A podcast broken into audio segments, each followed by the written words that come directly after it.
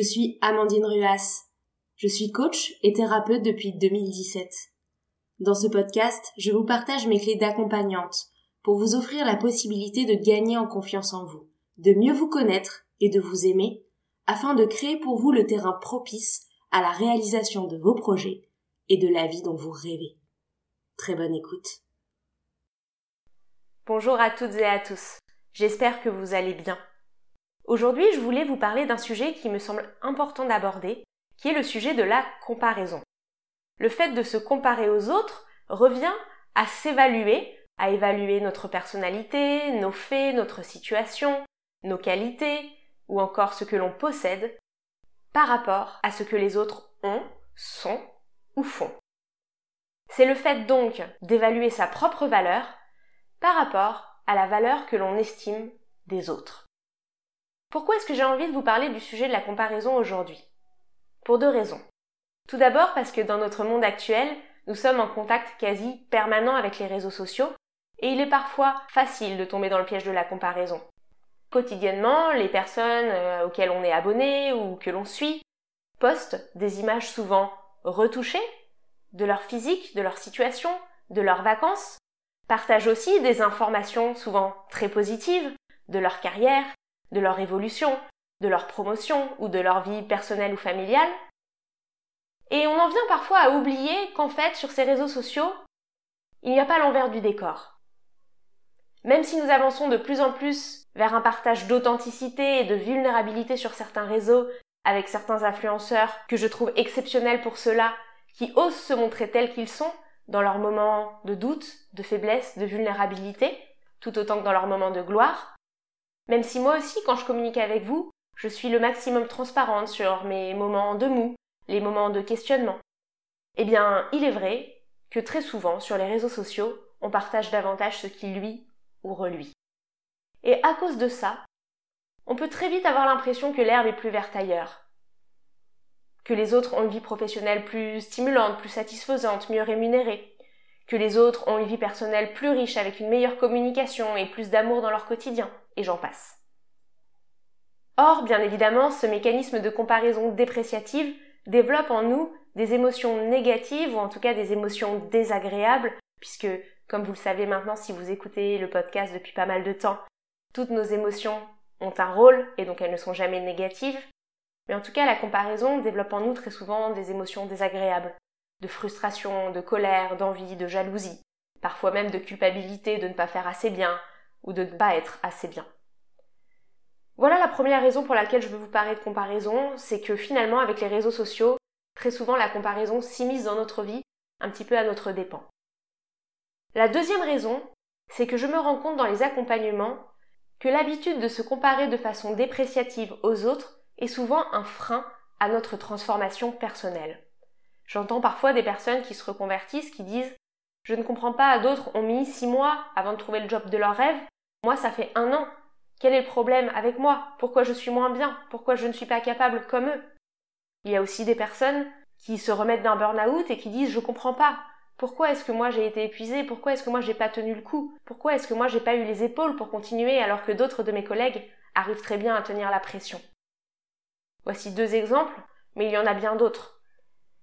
Et très souvent, j'entends les clients au cabinet ou en ligne me partager avec un petit peu de déception, de désespoir, de frustration, voire d'abattement, ces sources de comparaison qui les tirent vers le bas et ne leur donnent même plus envie d'avancer parce qu'ils ont l'impression d'être moins bien. Là encore, la comparaison crée une énergie qui vous tire vers le bas et qui vous empêche de vous mettre en mouvement et qui vous empêche d'avancer. Pour ces deux raisons, parce que je me rends compte à quel point la comparaison peut être un frein à notre transformation, et parce que je vois aussi que les réseaux sociaux ont rendu la comparaison un petit peu automatique dans nos vies, j'ai envie de vous donner quelques astuces pour transformer la comparaison. Pour ne plus vous comparer de façon dépréciative, c'est-à-dire vous comparer négativement, mais pour transformer la comparaison comme un outil de stimulation pour vous générer des émotions agréables, enthousiasmantes, qui vous donnent de l'énergie. Chaque fois que vous vous surprenez à vous comparer, plutôt que vous comparer de façon dépréciative, identifiez quel est votre besoin, votre envie, votre désir derrière cette comparaison. Je m'explique. Si vous vous comparez à un collègue qui a eu une meilleure augmentation que vous, eh bien très probablement que le désir derrière est d'avoir une meilleure abondance financière ou plus de reconnaissance de la part de votre manager. Si vous vous comparez à un ami qui vient d'acheter un appartement magnifique et bien plus spacieux que le vôtre, eh bien peut-être que l'envie derrière est tout simplement celle d'avoir du confort, celle de respirer, celle d'avoir de l'espace. Et en transformant la comparaison dépréciative il a gagné plus que moi ou elle a une plus grande maison que moi en désir, je veux plus d'abondance, je veux plus de reconnaissance, je veux plus d'espace ou de confort. Eh bien tout de suite, vous passez d'une énergie négative à une énergie de mise en mouvement, qui vous permet d'ouvrir un nouveau champ des possibles, d'ouvrir une porte et de vous inviter à chercher les meilleures solutions pour satisfaire ce désir. Qu'est-ce que je peux mettre en place dans ma vie pour gagner plus d'argent? Est-ce que je pourrais aller voir mon manager pour comprendre pourquoi mon collègue a eu une meilleure augmentation que moi? Que fait mon collègue dans ses tâches, dans son organisation, dans son rapport avec le management et les collègues pour être mieux rémunéré? Quelle habitude il prend dont je pourrais m'inspirer qui me permettrait peut-être moi aussi d'avoir une meilleure augmentation? De la même façon, comment s'y est pris cet ami pour acheter un appartement plus spacieux? Qu'est-ce que je peux faire, moi, pour essayer de trouver quelque chose de similaire? Est-ce que je peux en parler à mon banquier? Est-ce que je peux changer de travail pour mieux gagner ma vie? Est-ce que je peux déménager dans une plus petite ville où les loyers sont peut-être moins chers?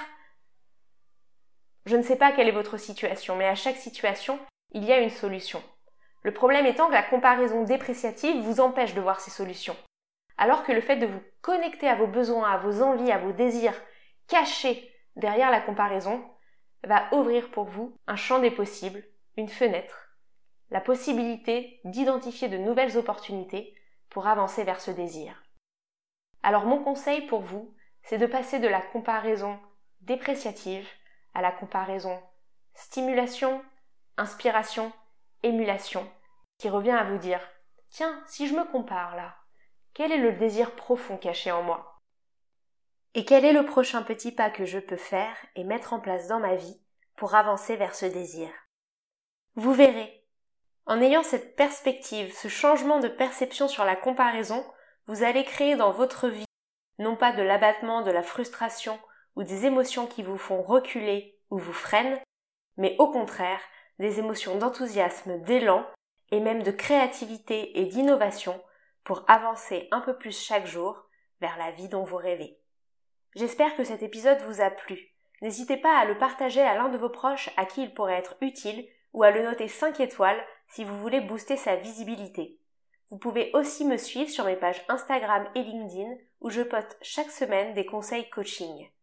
Et n'hésitez pas à me contacter pour un accompagnement individualisé et sur mesure, soit au cabinet à Paris, soit en ligne.